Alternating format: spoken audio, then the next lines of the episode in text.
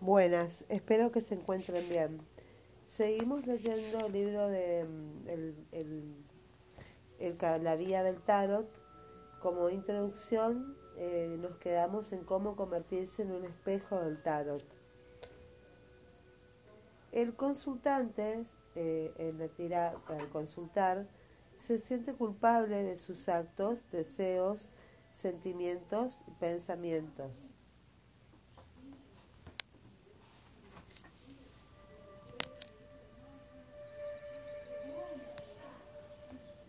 Esta culpabilidad Esta culpabilidad le permite afirmar que lo que le sucede es un justo y obligatorio castigo, o bien sin, se denigra sin cesar, creyendo por carencia de valores no merecer emerger del sufrimiento, o justifica sus errores dando excesivas eh, a veces ingeniosas explicaciones de eh, sin nunca esforzarse para cambiar. O sea, amar, desea, desear, crear, en la inactividad eh, de desear, desear. O con impotencia, ansía desistir.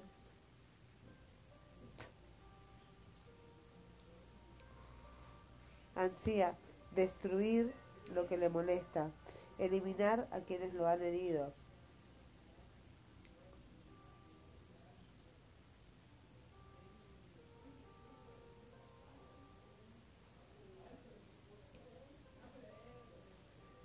Quiere vengarse para terminar destruyéndose a sí mismo.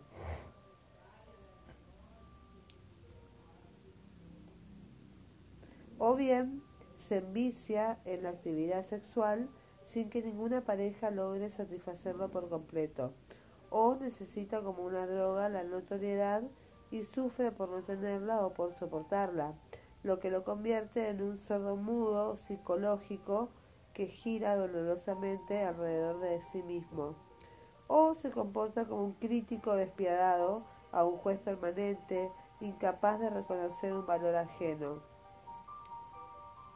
lo que lo obliga a compararse obsesivamente con los demás, rebajándolos para poder asegurarse de su valor, o bien por miedo a la transformación, se niega a incorporar nuevos reconocimientos, adula su propia ignorancia, niega por principio, es la persona del no y del pero. Por otra parte, el consultante concibe un aspecto, un espacio habitable basado en la idea de la propiedad privada. Lo han acostumbrado a vivir en exiguos metros cuadrados con muros rectos dentro de cubos. Esto le crea una resistencia al infinito. No puede aceptar que vive en el cosmos. Confunde el hogar con la cárcel. Fijada por los intereses políticos económicos de la época, se le enseña que la vida es corta. En la Edad Media se consideraba natural morir a los 30 años, en el Renacimiento era natural morir a los 40 y en el siglo XIX a los 60. Hoy en día es aproximadamente a los 80.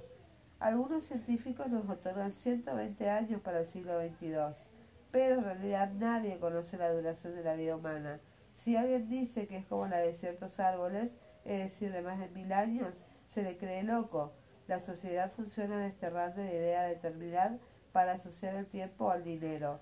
El ciudadano es un consumidor que debe tener una vida corta para que la, industria funcione. Pero, en verdad, ¿somos tan efímeros?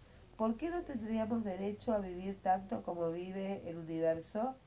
Como se le ha dicho al consultante, vos sos una parte le cuesta aceptar que él es el todo. Ha aprendido a luchar para defender su individualidad, buscando poderes egoístas. Por vivir en una isla psicológica, no se da cuenta de que hay una sola atmósfera, de que la polución en México, Bombay o París envenena el aire de todo el planeta, de que las guerras lejanas, la miseria y la incultura ajena atacan su felicidad. Lo que sucede en el mundo le sucede a él una crisis económica allá repercute en su bolsillo acá. A mayor separación de los otros, menor tolerancia, menor conciencia. Víctimas de ideas abusivas, el consultante niega su capacidad de realizar milagros, entendiéndose por realizar milagros, realizar el darse cuenta de que la realidad no se comporta según su modelo preestablecido, sino en una forma incomprensible para una mentalidad prisionera de un sistema lógico y desamparado. Piensa vivir solo sin sospechar que el universo, o sea, el inconsciente, es su aliado. Al aceptar la idea de que no valer, de no valer nada, desdeña meditar para encontrar su amor, su Dios interior. El consultante confunde la conciencia, o sea, el ser esencial, con un acto de darse cuenta de algo. Pásame la toalla. Mi toalla. Esa. La finalidad de la conciencia es llegar a ser ella misma para después ofrendarse a la divinidad. No se la tiene por completo, es una semilla que se desarrolla por sucesivas mutaciones. Su primer nivel es el animal. La persona solo vive para satisfacer sus necesidades materiales y sexuales. No domina sus instintos. Desconoce el respeto para los otros. Es agresiva por miedo a perder. La persona sigue en el nivel infantil sin aceptar la vejez de la muerte. Vive en forma superficial, negándose a meditar para conocerse coleccionando objetivos infantiles y diversiones, sin sentido de la responsabilidad. Más tarde se despierta a nivel romántico. La persona no domina sus sentimientos y estos lo invaden. Persistente adolescente cree que encontrar un hombre o una mujer para formar pareja es la solución de la vida. Influido por el cine, la televisión, las revistas de moda, se forma un ideal amoroso semejante a un cuento de hadas. Esto lo lleva a suplantar el ser por el parecer. Es posible que después de dolorosos fracasos de, desarrollo de la conciencia adulta,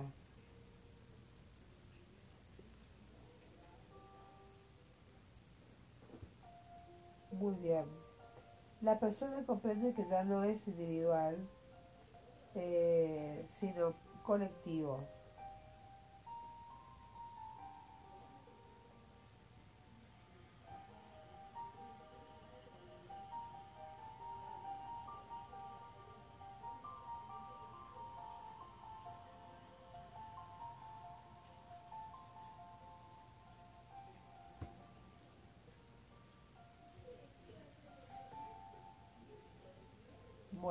Muy bien, sigamos. Em,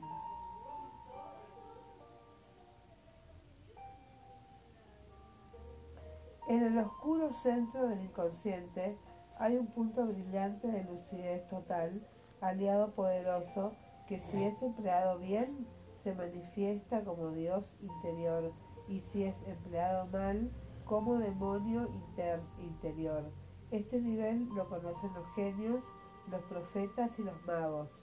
Si el tarólogo, eh, sin prepararlo previamente, trata de conducir al consultante hacia una mutación que eleve su nivel de conciencia, este consultante se sentirá como si le eh, arrancaran los dientes. Para cambiar hay que desear cambiar, saber que se puede cambiar y por fin aceptar las consecuencias de este cambio. Muy bien, nos quedamos en la página 485. En el próximo episodio seguimos con la introducción de convertirse en un espejo del tarot. Espero que les haya servido de utilidad. Muchas gracias. Mi nombre es Silvina Romero.